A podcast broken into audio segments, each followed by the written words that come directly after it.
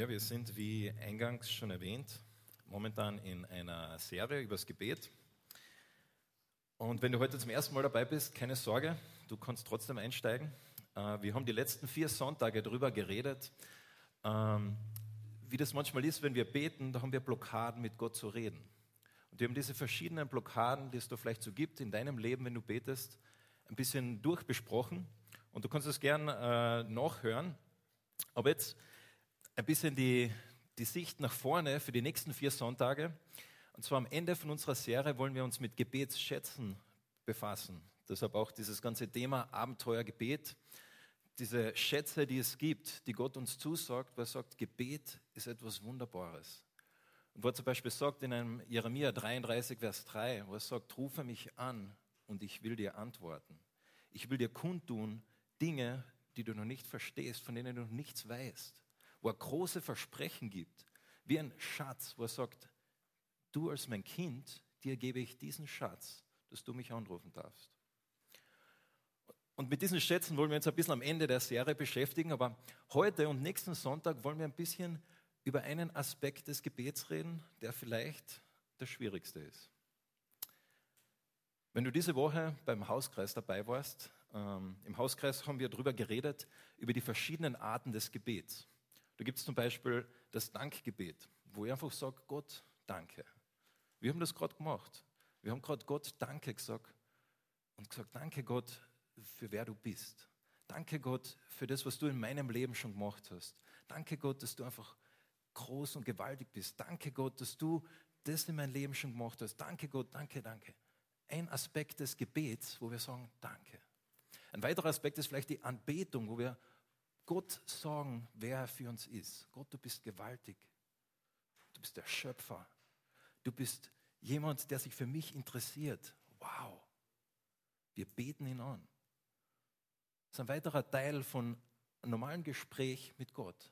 Und der dritte Teil, und das ist der Teil, wo wir heute ein bisschen drüber nachdenken wollen, ist das Bitten.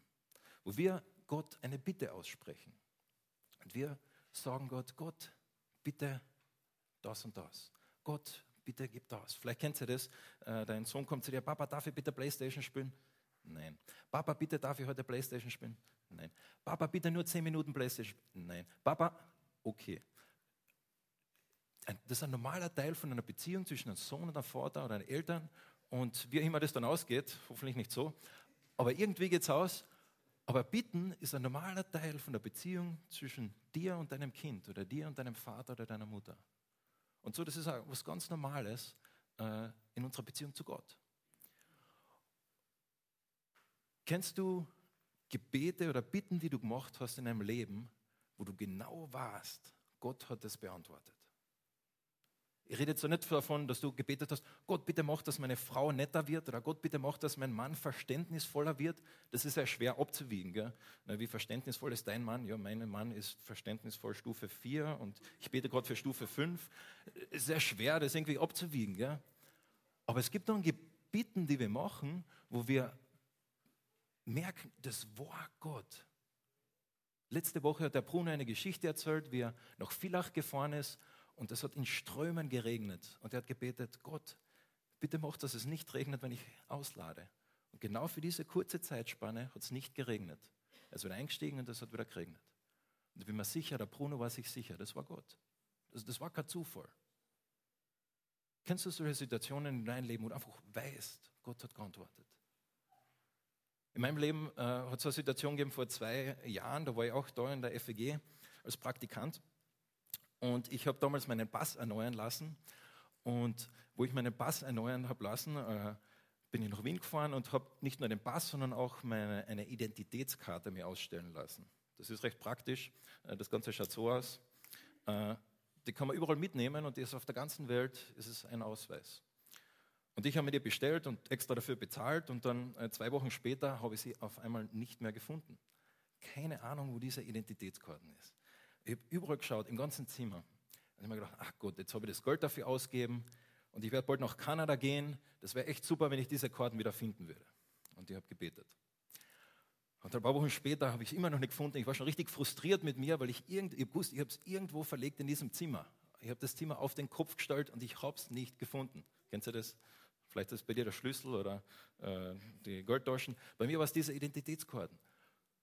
Und ich habe wirklich über Wochen lang gebetet. Das ist eigentlich, das ist jetzt kein, kein großes Gebetsanliegen, das ist nicht der Weltuntergang, wenn ich das nicht finde, aber ich habe gebetet.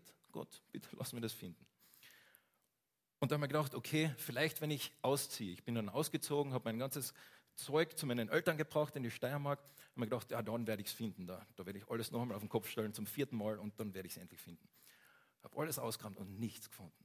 Boah, ich habe mich so geärgert. Und das Letzte, was ich noch einräumen habe müssen, waren meine Bücher. Ich habe so circa 250 Bücher, hätte ich jetzt einmal geschätzt. Und die habe ich immer so genommen in so, so Blöcken, so zehn Bücher und dann in die Kisten reingetan. Und das habe ich halt mit allen 250 gemacht. Und als ich das gerade mit einem weiteren Stoß gemacht habe, auf einmal fällt ein Buch runter. Und dann, ah, okay, nehme das Buch. Und dann, wo ich das Buch hochnehme, auf einmal geht das Buch ein bisschen auf und ich sehe diese Identitätskarte drin. 250 Bücher, genau das Buch, wo diese Karten drinnen ist, fällt auf. Und genau wo ich es aufhebe, geht es auf. Zufall? Für mich war das klar. Na, Gott hat mein kleines Gebet erhört. Und sowas ermutigt sowas bestärkt mich. Und es ist aber so, dass viel oft, viel öfter, denke ich, wenn wir beten, ist es nicht so. Wie der Stefan am Anfang gesagt hat, man betet für einen Sohn oder eine Tochter, das zum Glauben findet und es passiert nicht. Man betet dafür, dass man vielleicht einen Partner findet, aber trotzdem sitzt man jeden Abend alleine auf der Couch vom Fernseher. Man betet zu Gott, Gott, ich weiß gar nicht, ob du existierst, bitte zeig dich mir. Nichts. Deshalb ist es wichtig, dass wir dieses Bild auch verstehen.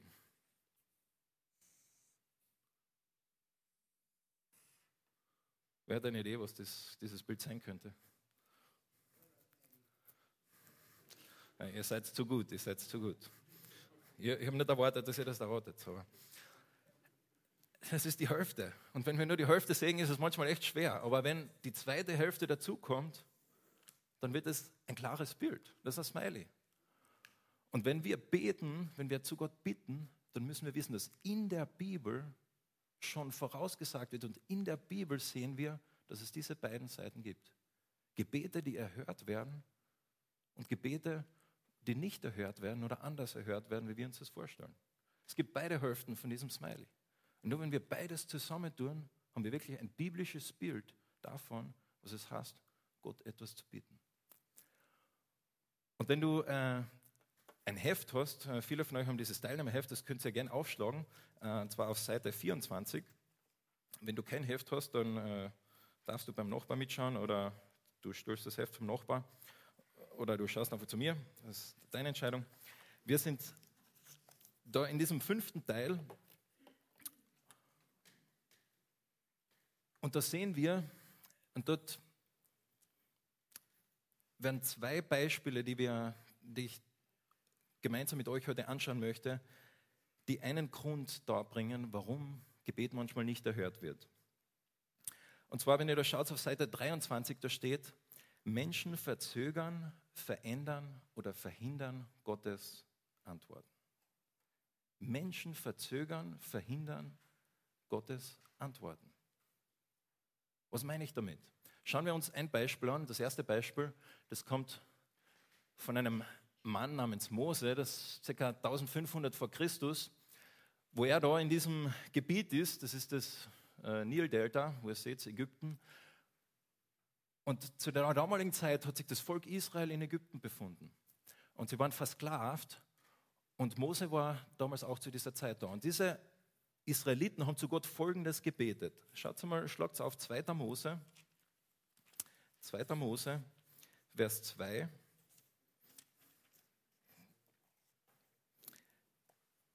In 2. Mose, Vers, äh, 2. Mose Kapitel 2, Entschuldigung. In 2. Mose Kapitel 2, da wird folgendes Gebet von diesen Israeliten, äh, haben wir da aufgeschrieben. In 2. Mose 2, Vers 23. Es verging eine lange Zeit. Inzwischen war der König von Ägypten gestorben. Aber die Lage der Israeliten hat sich nicht gebessert. Sie stöhnten unter der Zwangsarbeit und schrien um Hilfe. Ihr Schreien drang zu Gott. Und er erinnerte sich an den Bund, den er mit Abraham, Isaac und Jakob geschlossen hatte. Er wandte sich den Israeliten zu und kümmerte sich um sie. Super. Die Israeliten flehen zu Gott, sagen, Gott, hör uns. Und dann steht da, Gott erinnerte sich an den Bund, den er gemacht hat, und er wandte sich ihnen zu. Passt, Happy End, oder? Alles ist geregelt. Nein, so wenn wir weiterlesen, dann merken wir, dass Gott einen Plan hat. Und diesen Plan, da ist ein Mann damit äh, involviert und dieser Mann heißt Mose. Und da lesen wir, wie Gott mit diesem Mose redet. Und wenn ihr weiter schaut, in Kapitel 3, in 3, Vers 11. Gott sagt zu Mose, dass er ihn eben verwenden will und Mose antwortet in Vers 11. Ich, wer bin ich denn? Wie kann ich zum Pharao gehen und das Volk Israel aus Ägypten herausführen? Hat Zweifel. Gott, wieso soll ich das sein? Bist du dir sicher? Hast du dich nicht in der Adresse vertan? Wolltest du nicht vielleicht zu meinem Bruder gehen oder zu jemand anderen? Ich. Gott antwortete, ich werde dir beistehen. Und das ist das Zeichen, an dem du erkennen wirst, dass ich dich beauftragt habe. Er gibt ihm sogar noch ein Zeichen dafür und sagt, ich gebe dir ein Zeichen dafür, dass ich bei der richtigen Adresse bin. Du bist der Richtige. Aber Mose ist sich da nicht so sicher. Vers 13. Wenn ich nun zu den Leuten von Israel komme und zu ihnen sage, der Gott euer Vorfahren hat mich zu euch geschickt, und sie mich dann fragen, wer ist, wie, was ist sein Name, was soll ich ihnen sagen? Mose nimmt einen Grund nach den anderen, warum er es nicht tun will. Aber hier beten schon die Israeliten schon seit Jahrzehnten, seit Jahren, seit vermutlich schon seit Hunderten von Jahren beten sie dafür. Und hier ist ein Mose, den Gott verwenden will, der das verzögert. Der ein Grund dafür ist, dass das Gebet von Israeliten nicht erhört wird. Und wenn wir dann weiterlesen in Kapitel 4, in Kapitel 4, Vers 10, da es legt der Mose noch eines drauf und sagt, Herr, ich habe doch noch nie gut reden können. Und auch, seit, äh, und auch seit du mit mir, deinem Diener, sprichst, ist das nicht besser geworden. Ich bin im Reden viel zu schwerfällig und unbeholfen. Er legt noch einen weiteren Grund auf Gott. Es kann, es, ich kann das nicht. Ich, ich bin nicht der Richtige. Er hat Zweifel. Es verzögert sich wieder. Der nächste Vers ist für mich ein Beweis dafür, dass Gott Humor hat. Weil da sagt Gott in Vers äh, 11, wer hat den Menschen die Sprache gegeben? Wer macht die Menschen stumm oder taub? Wer macht sie sehend oder blind? Ich bin es, der Herr. Also geh jetzt und ich werde dir helfen und dir sagen, was du reden sollst. Gott arbeitet mit Menschen. Gott will mit einem Mose arbeiten. Dieses Faktum, das begeistert mich jedes Mal. Überlegt einmal, Gott könnte es wäre Gott möglich, heute hier zu stehen und zu euch zu predigen. Aber er verwendet einen Hansel namens Raffi, der heute da vorne steht und zu euch redet. Gott möchte die Menschen in einem Umfeld erreichen und er könnte das tun. Und manchmal wirkt er das auch. Aber viel öfter, denke ich, möchte er uns Menschen verwenden, möchte er dich verwenden und mich verwenden. Und da lesen wir in einer Geschichte von Mose, dass auch wir anscheinend einen gewissen Freiraum haben, wo wir Dinge verzögern, wo wir Dinge machen, wo das, unser freier Wille und Gottes Souveränität irgendwie zusammenwirken. Es ist immer schön, wenn Gott gnädig ist. Es ist immer schön, wenn Gott geduldig ist, oder? Wenn er nicht gleich beim ersten Mal, wenn wir einen Fehler machen, sagt, okay, mit dir bin ich jetzt aber fertig. Okay, na, mit dir brauche ich jetzt nichts mehr machen. Es ist immer schön, wenn es bei mir passiert. Aber das passiert nicht nur bei mir, sondern auch bei anderen. Und diese Geschichte, die geht da weiter. Wie geht diese Geschichte weiter? Dass Gott einen Pharao hat, den er versucht zu überzeugen. Und dieser Pharao wird auch wieder jemand sein, der das verzögert, dass dieses Gebet von den Israeliten erhört wird. Er verzögert es. Und Gott gibt nicht beim ersten Mal auf und bringt den Pharao um. Nein, sondern zehnmal, vielleicht sogar öfter, gibt er ihm die Möglichkeit. Erkenne an, dass ich Gott bin. Gott ist gnädig mit einem Pharao und er ist geduldig. Gott ist geduldig mit dir und geduldig mit mir. Wenn wir diesen Gedanken ein bisschen weiterspinnen, dann heißt es, vielleicht betet jemand für etwas in deinem Umfeld und Gott möchte dich als Gebetserhörung verwenden. Aber du bist noch nicht so weit. Vielleicht betet jemand in deiner Arbeit dafür, Gott, und er weiß gar nicht, dass es Gott ist. Vielleicht äh, versucht das mit Esoterik oder was auch immer, aber er hat ein Verlangen nach Gott. Er, er sehnt sich danach. Gott möchte dich dafür verwenden, aber du bist noch nicht so weit. Gott ist geduldig. Und er möchte mit Menschen zusammenarbeiten. Mich begeistert es. Mich begeistert es. Und das, das macht auch wirklich demütig. Und man denkt, wow, du traust mir das zu, Gott? Du traust einem Mose, der gerade stottert, zu, dass er ein Volk von zwei Millionen Menschen führt? Hallo? Was für einen Wert Gott dir und mir gibt. Unglaublich. Und so manchmal verzögern Menschen Gottes Antworten. Gott braucht dich und mich nicht, aber er möchte dich und mich verwenden. Gott entscheidet sich dafür. Er braucht uns nicht, aber er entscheidet sich dafür und er gibt uns diesen, diesen Wert, diese Wertschätzung. Und dieses Zusammenwirken von Gottes Souveränität und unseren freien Willen, das ist sehr schwer zu begreifen. Wenn wir da anfangen, darüber nachzudenken, dann fängt der Kopf an zu rauchen. Wie kann es sein, dass ich für etwas bete, aber Gott hat eh schon gewusst, dass ich dafür beten werde? So hat es überhaupt noch einen Ausfluss, dass ich einen, einen, einen Grund, macht es überhaupt noch Sinn, dafür zu beten, wenn Gott das eh schon weiß? Wenn wir da anfangen, darüber nachzudenken, kommen wir an unsere Grenzen. Aber wir merken in der Bibel ganz klar, Gott möchte Menschen verwenden. Gott möchte dich verwenden. Gott möchte mich verwenden. Und ein zweites Beispiel, das da in diesem Buch gezeigt wird, das ist der Daniel. Und der Daniel war in einer Zeit, das war ein paar hundert Jahre später, wie, äh, wie der Mose, war in, auch in einem fremden Land. Und wenn du das Buch Daniel liest, im Buch Daniel mit seinen Freunden, Daniel ist ein Beter. Daniel ist, macht fast nichts. Also ich weiß nicht, ob es irgendetwas gibt im Buch Daniel, was nicht mit Gebet unterstützt worden ist. Daniel betet, bevor er mit dem König redet. Er betet währenddem, er fastet. Die Leute beten, wenn sie im Feuerofen sind. Daniel betet in der Löwengrube. Daniel ist ein Beter. Dreimal am Tag setzt er sich hin und betet. Jetzt könnte man denken, uh, das ist aber ein Mann Gottes. Bei dem ist sicher alles erhört worden. Bei dem ist sicher alles super gelaufen. War nicht so. Immer wieder hat sich etwas verzögert und Daniel hat dafür gebetet. Und was ist passiert? Er war in der Löwengrube drin. Und die, die Freunde von Daniel haben gebetet. Und was ist passiert? Der König hat sie äh, gefangen genommen und in den Ofen geworfen. Stellst du dir so eine Gebetserhörung vor? Also ich nicht. Aber Gott hat so das Gebet erhört. Warum? Weil wenn wir die, die, Geschichte von diesem Buch lesen, dann sehen wir, dass Gott anscheinend im Herzen von einem Nebukadnezar währenddessen gearbeitet hat währenddem der Daniel in der Löwengrube war. Dass wir lesen, dass der Gott im Herzen von einem Darius gearbeitet hat, währenddem die drei im Feuerofen waren. Gott wirkt durch Menschen und manchmal verzögert sich durch Menschen. Aber diese Wertschätzung, die Gott uns da entgegenbringt, ist unglaublich. Und Gott ist nicht nur barmherzig und geduldig mit mir, sondern auch mit anderen.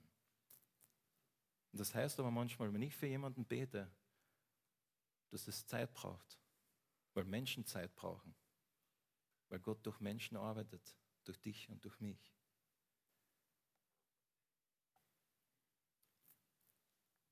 Es gibt da einen Vers, den der Daniel sagt, da sagt er in Daniel 3, Vers 17, unser Gott, dem wir dienen, kann, kann, sagt nicht der Daniel, sondern seine Freunde, unser Gott, dem wir dienen, kann uns aus dem Feuer und aus deiner Gewalt retten.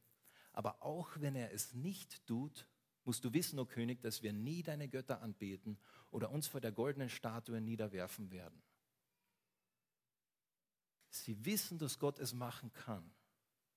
Aber sie sagen, auch wenn er es nicht tut, ist Gott trotzdem gut. Auch wenn Gott dein Gebet anders erhört, wie du es dir vielleicht vorstellst, ist er trotzdem gut. Es gibt ein äh, Gespräch, das anscheinend gegeben hat zwischen einem äh, Reporter und der Frau von Albert Einstein. Und dieser Reporter hat die, die Frau von Albert Einstein gefragt, verstehen Sie die Relativitätstheorie?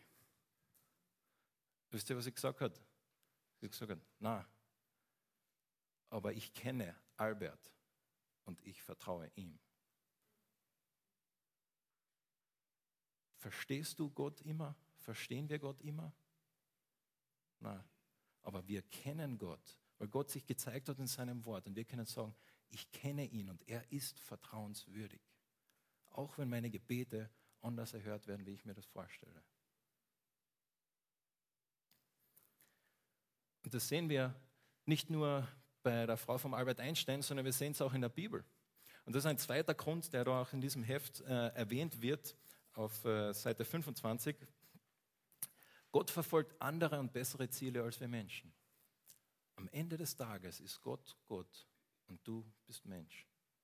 Am Ende des Tages versteht Gott Komplexitäten, wo wir keine Ahnung haben und wir haben nur unser beschränktes Dasein, unser beschränktes Umfeld. Und da gibt es zwei Beispiele in der Bibel. Das eine ist vom, äh, vom Paulus. Der Paulus schreibt einmal, dreimal habe ich Gott angefleht, mich davon zu befreien. Und er redet da von, von einem äh, Dorn im Fleisch, so bezeichnet er das. Sehr vermutlich war das eine, eine Krankheit mit den Augen, könnte sein, kann auch was anderes gewesen sein. Aber auf jeden Fall, Paulus hat Gott angebetet und gesagt, Gott, mach etwas. Was hat er dann gesagt? Aber er hat zu mir gesagt, lass dir an meiner Gnade genügen. Denn gerade wenn du schwach bist, wirkt meine Kraft ganz besonders an dir. Darum will ich vor allem auf meine Schwachheit stolz sein. Dann nämlich erweist sich die Kraft Christi an mir. Was der Paulus da sagt, das macht mich wirklich, begeistert mich. Und man denkt, würde ich das sagen? Würde ich nicht einfach noch zehnmal mehr beten? Gott, Gott, Gott, bitte, bitte, bitte. Aber er sagt, nein, Gott hat mir das gesagt. Und auch wenn ich es nicht verstehe, auch wenn ich die Relativitätstheorie nicht verstehe, auch wenn ich Gott nicht verstehe, ich vertraue ihm. Und er legt noch eins drauf und er sagt, nicht nur vertraue ich auf ihm, sondern ich freue mich auf drauf, ich rühme mich darin. Ich bin schwach und er kann mich trotzdem verwenden. Gott ist Gott, er ist der Schöpfer und wir nicht. Und nicht nur Paulus, sondern auch der Jesus war in einer Situation, die ihr alle kennt, wo er im Garten Gethsemane gebetet hat und zu Gott gefleht hat und zu Gott gesagt hat, mein Vater, wenn es möglich ist, so bewahre mich vor diesem Leiden, aber nicht was ich will, sondern was du willst, soll geschehen. Er sagt, ich vertraue dir, Gott.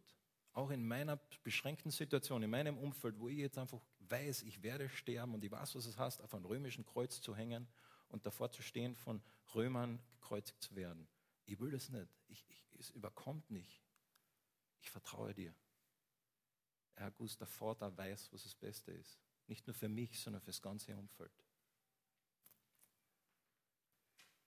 Im Jahr 1884 hat es einen Roman gegeben, den jemand geschrieben hat. Und in diesem Roman, dieser Roman heißt äh, Flatlands. Flatlands auf Deutsch heißt Flachland. Und dieser Roman wurde von einem Autor geschrieben und dieser Autor, der heißt Quadrat. Das war ein Pseudonym.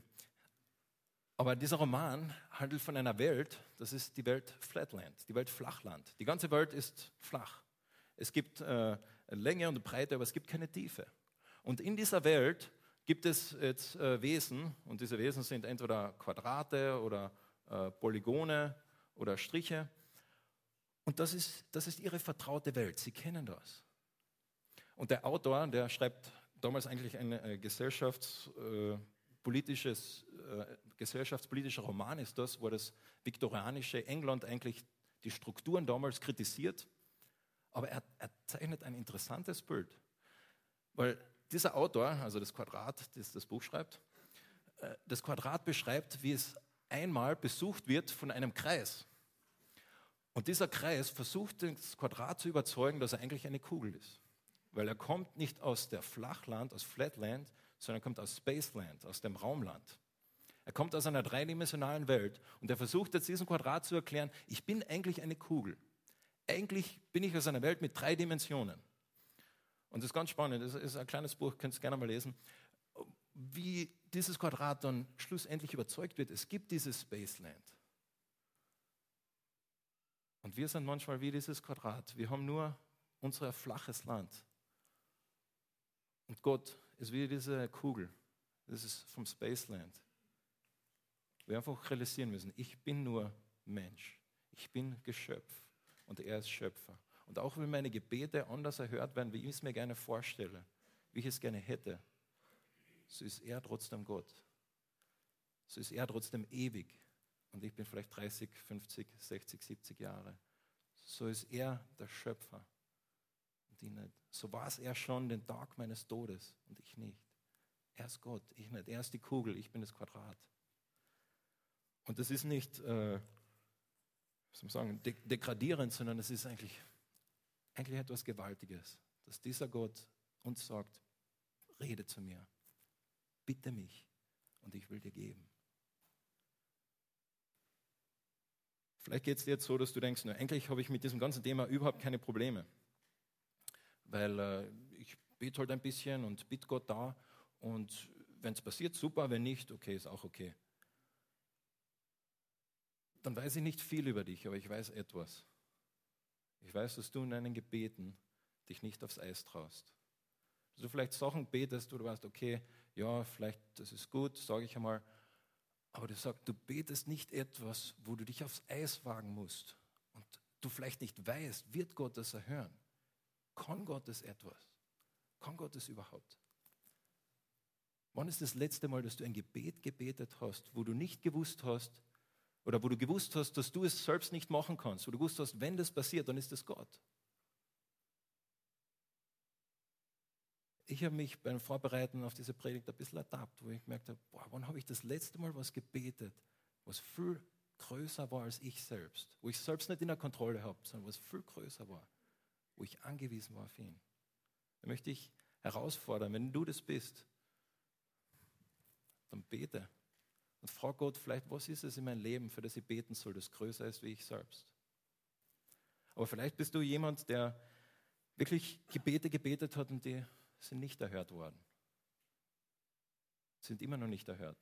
Und du fragst dich, warum. Und heute haben wir uns zwei Gründe angeschaut, warum Gebet manchmal anders oder nicht erhört wird, wie wir uns vorstellen. Zum einen, weil Gott mit Menschen arbeitet, mit dir und mir. Und Gott ist gnädig. Gott ist gnädig mit ihnen und Gott ist gnädig mit mir. Er ist geduldig mit ihnen, er ist geduldig mit mir. Und das ist so eine, eine, eine Ruhe, die das gibt. Aber auch schwierig, wenn man selbst betet und nicht weiß, warum passiert das nicht. Und dann zweitens haben wir darüber gehört, dass Gebete manchmal anders oder nicht erhört werden, weil Gott Gott ist. Und er weiß, was er tut. Weil er die Kugel ist und ich das Quadrat. Weil er der Schöpfer ist und ich das Geschöpf und ich sagen kann, okay, ich verstehe dich vielleicht nicht, aber ich kenne dich und ich vertraue dir. Ich verstehe die Relativitätstheorie nicht, aber ich kenne Albert und er ist vertrauenswürdig. Verstehe Gott manchmal nicht, aber er ist vertrauenswürdig. Und nächste Woche wollen wir uns noch drei weitere Gründe anschauen, warum Gebet manchmal anders erhört wird. Das ist jetzt der, der Trailer für nächste Woche. Könnt ihr gerne wieder zurückkommen. Aber ich möchte am Abschluss noch mit uns gemeinsam beten und mich begeistert das einfach zu wissen, dass Gott jemand ist, der mich verwenden will, der dich verwenden will. Ich weiß nicht, wie dir das geht, aber es begeistert mich wirklich. Und dafür möchte ich Gott Danke sagen. Ihr dürft dafür gerne aufstehen.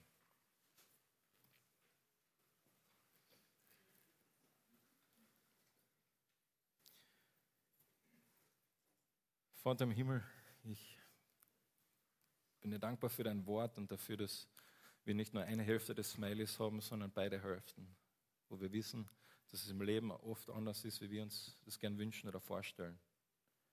Aber Vater, ich bin dir so dankbar dafür, dass du dich in deinem Wort gezeigt hast und dass wir wissen, wer du bist, dass wir wissen, wie dein Charakter ist, dass wir darauf vertrauen können.